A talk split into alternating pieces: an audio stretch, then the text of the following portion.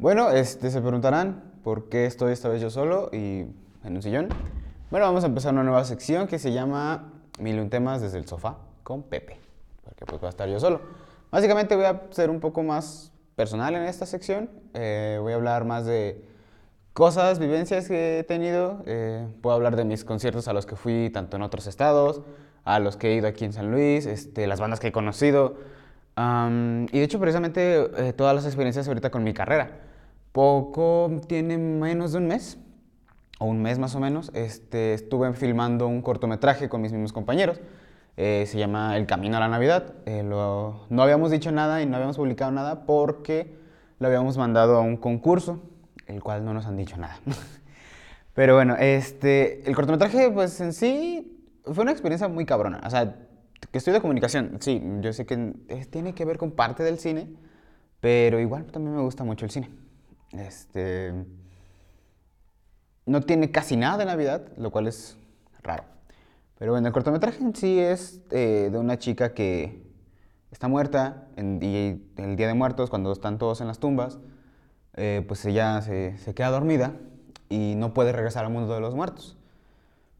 Y este, después de eso, pues se despierta el, por ahí en vísperas de Navidad, más o menos. Ay, perdón.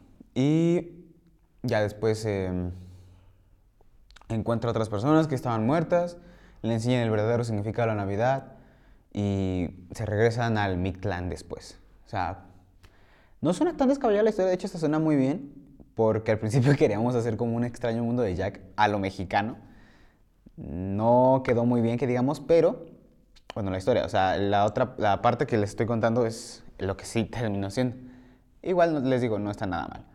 Ah, fue un pedo porque me tocó dirigir y producir, lo cual, puta, está muy cabrón. Yo pensé que nada más era delegar y ya. No.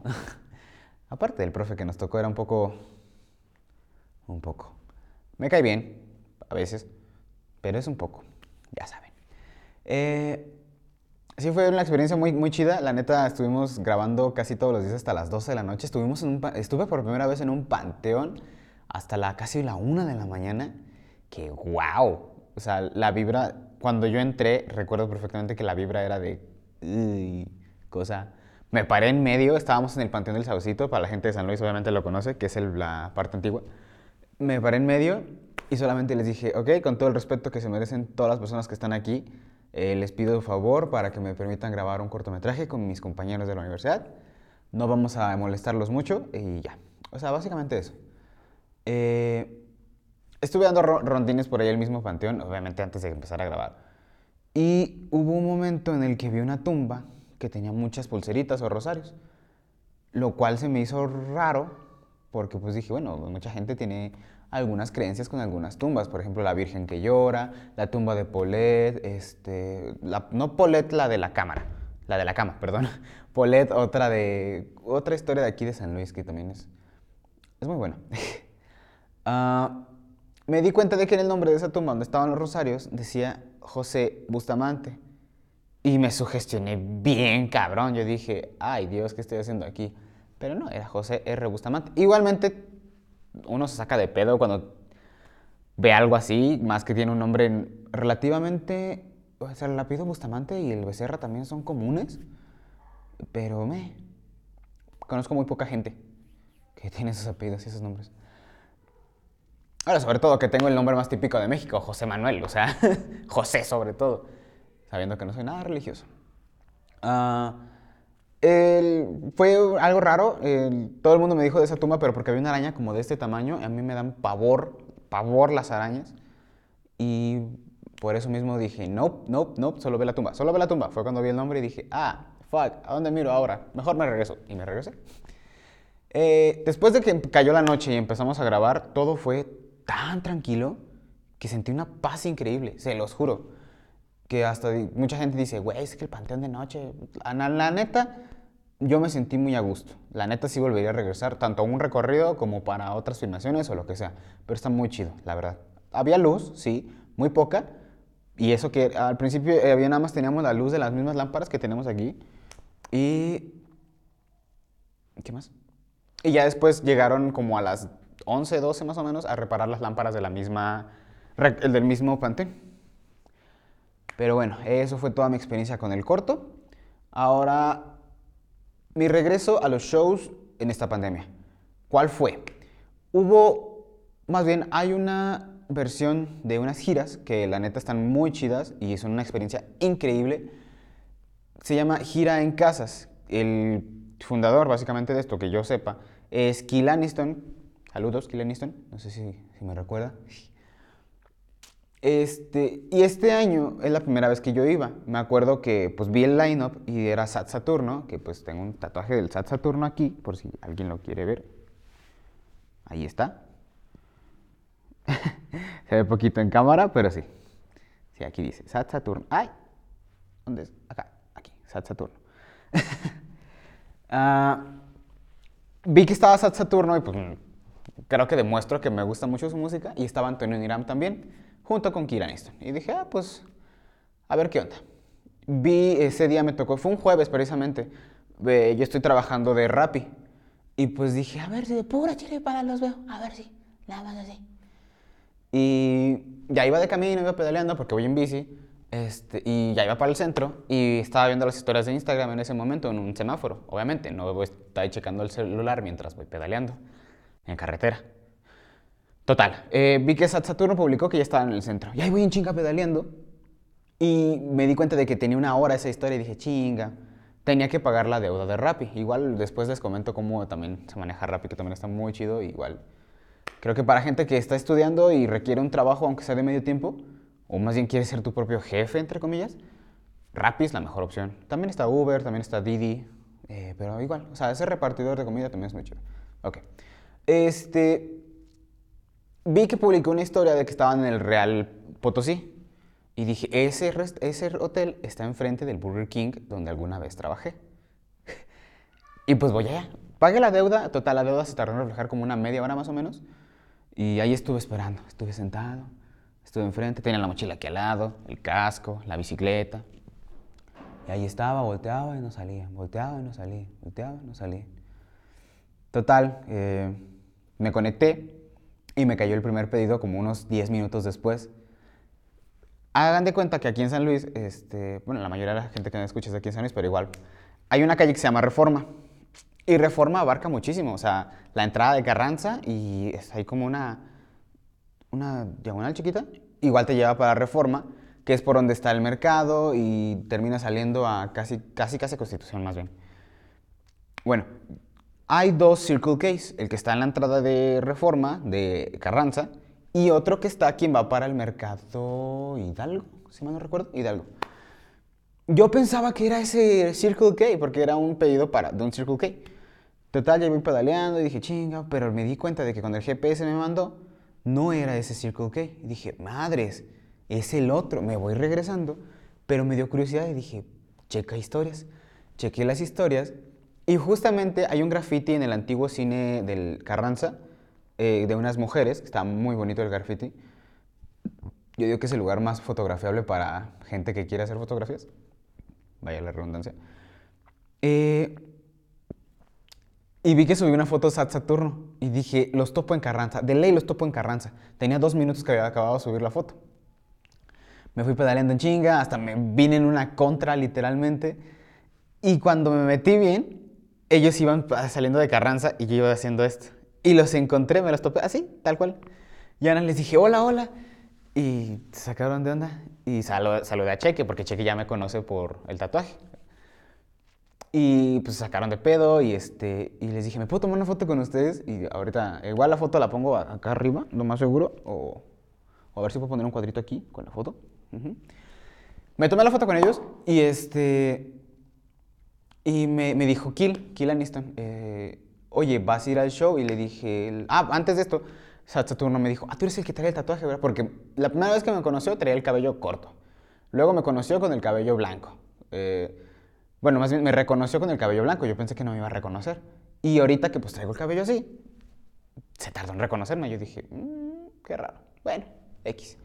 Total, me preguntó que si iba a ir al show y les dije, mira, la neta, quería preguntarle si tenía boletos en puerta. Me dijo, sí, güey, sin problemas. Este, les dije, ah, va, entonces déjenle trabajo un rato, haga, saco del boleto y allá los veo. Sí, sí, sí, me pasaron el número de, de Luis, que te igual. Le mando un saludo a Luis, este, el, su, como su manager, su tour manager. Le mando un saludo también. Gracias, muy chido, estuvo muy chido el show. Bueno, total. Yo no conocía muy bien el concepto de gira en casas. Sé que, era, sé que es en casas, literalmente. Ya después terminé de trabajar, conseguí el dinero, me fui al me llegué a mi casa, me bañé, me arreglé, que de hecho también es de los mejores outfits que he hecho en mi vida. Y llegué al show. Y era en una casa, literalmente. Pero la casa estaba hermosa, está preciosa la casa. Y este. Al, entré, entré al show y pues vi mucha gente, bueno, no mucha, pero había gente sentada con colchones en el suelo, literalmente frazadas. Y el escenario estaba precioso, se los juro que se sintió una vibra tan acogedora, tan de casa, vaya la redundancia. Y empezó el show, tocó primero canciones tristes para gente fea, que igual el podcast con él está muy bueno. Voy a ver si les puedo dejar la etiqueta por acá, este, para YouTube. Igual vayan a darle, Spotify. Lo tengo que subir a Facebook también, este capítulo igual se va a subir a Facebook. Uh, después, el show empezó, el, Canciones Tristes para gente fea, estuvo muy bien. Luego siguió Antonio Niram, que uh, su música también me fascina. Estaba presentando un nuevo disco y wow, también fue muy, muy buen show. Este, luego salió Sat Saturno. Recordé todas las canciones de Sat Saturno porque son de las que más me gustan en general. Y aquí Laniston, si le soy sincero, lo escucho. No topo muchas de sus canciones. Y de hecho, si le soy sincero, cuando antes de, de gira en casas, sí, conozco su discografía. Las rolas que toco me las sé. Pero literalmente solo tenía como dos canciones descargadas, tres a lo mucho. La chica de Chicago, su nombre se a traición y este, Ciudades. Y ya. Y después del show, no mames, me descargué un chingo de rolas, que las, todas las que tocó precisamente, las cuales, igual, les digo, me sabía todas, además de las que no tocó, y me sé, porque dije, no mames. Porque yo tengo mucho un concepto de que hay artistas que me gustan, los escucho, o los conozco, pero no soy tan fan de ellos hasta que los vea en vivo. Por ejemplo, me pasó con, con, este, con eh, Kilaniston, ah, me llegó a pasar con Il Niño, que los topo un rato y pues los vi en el Knockfest del 2017, igual, esas son para otras, para otros, otras secciones. Este, ¿quién más? Uh, a Korn, a Stone Sour, o sea, sí, van a decir pinches bandotas, güey, como no las conoces, pero sí, digamos que no es algo de las mismas. Bueno, a veces, últimamente estoy escuchando un poco más de música. Igual tengo un pequeño, pensé un pequeño proyecto para una playlist de Spotify, de recomendaciones de lo que escucho regularmente. No sé si alguien la quiere, comenten, dejen en el comentario si alguien la quiere escuchar o la quiere por si acaso. Pero bueno, eh, esa fue mi experiencia de gira en casas también. Les digo, el show fue muy, eh, fue muy íntimo. Estuvieron platicando, uh, aquí Anison sobre todo estuvo platicando muchas cosas de sus canciones que la verdad yo no conocía. De a quién se la dedicó, cómo se las dedicó, por qué las escribió. Antonio Niram también era muy... Yo recuerdo que la primera vez que vi a Antonio Niram era muy serio. Estábamos en, un, en el vintage. Igual lo vi con Sat Saturno. Y pues todo el mundo, yo no topaba mucho su música en ese entonces. Y este, y muy serio el chico, buen pedo. Ya después, en este mismo show, no mames, el güey es, es muy, muy humilde, muy, muy chido. Y este, y, y cae muy chido también. Platica chido, tiene, tiene buen cotorreo, etcétera, etcétera. Ok, y pues bueno, se preguntarán por qué a veces subo y por qué a veces no. Bueno, eh, sigo en la universidad, a veces dependo del equipo de la universidad. Recientemente hubo un problema en el que no hubo este, un switcher, porque pues grabamos con switcher. De hecho, el programa que, bueno, más bien el podcast que se realizó con este Canciones Tristes para Gente Fea, fue solo una cámara. Igual esta misma cámara que estoy viendo en estos momentos, porque pues, literalmente nada más conectamos la memoria y con eso. Y pues los demás podcasts, pues sí, teníamos la cámara 1, la cámara 3 y la cámara 2. Pues, este, ya no sé si se acuerdan que estábamos intercambiando. Hubo un problema y pues no se podía grabar, no se podía grabar. Y pues ese día pues dije, no, tengo que sacar contenido sí o sí. Este, pues bueno, a eso estoy ahorita. Y pues también los, dependo de los invitados, no tenía como que la capacidad para decirme, pues aviéntatelo tú solo. Ahorita ya me aprieta un huevo para hacerlo y pues denos aquí. Así que pues eh, con esto damos introducción y concluido el primer capítulo de Mil un temas desde el sofá con Pepe. Eh, recuerden seguirme en mis redes sociales, están en la descripción. Eh, igual al mismo TikTok del... en mi TikTok personal. No tengo TikTok todavía del podcast. De, coméntenme si quieren un TikTok del podcast. Este, los clips también estoy pensando en hacerlos. mi Facebook, mi Instagram, eh, tanto el Instagram de Mil Temas como el mío personal, igual van a estar aquí en la, en la descripción del video. Y pues compártanlo, eh, denle like y nos vemos en la próxima, nos escuchamos en la próxima. Hasta luego.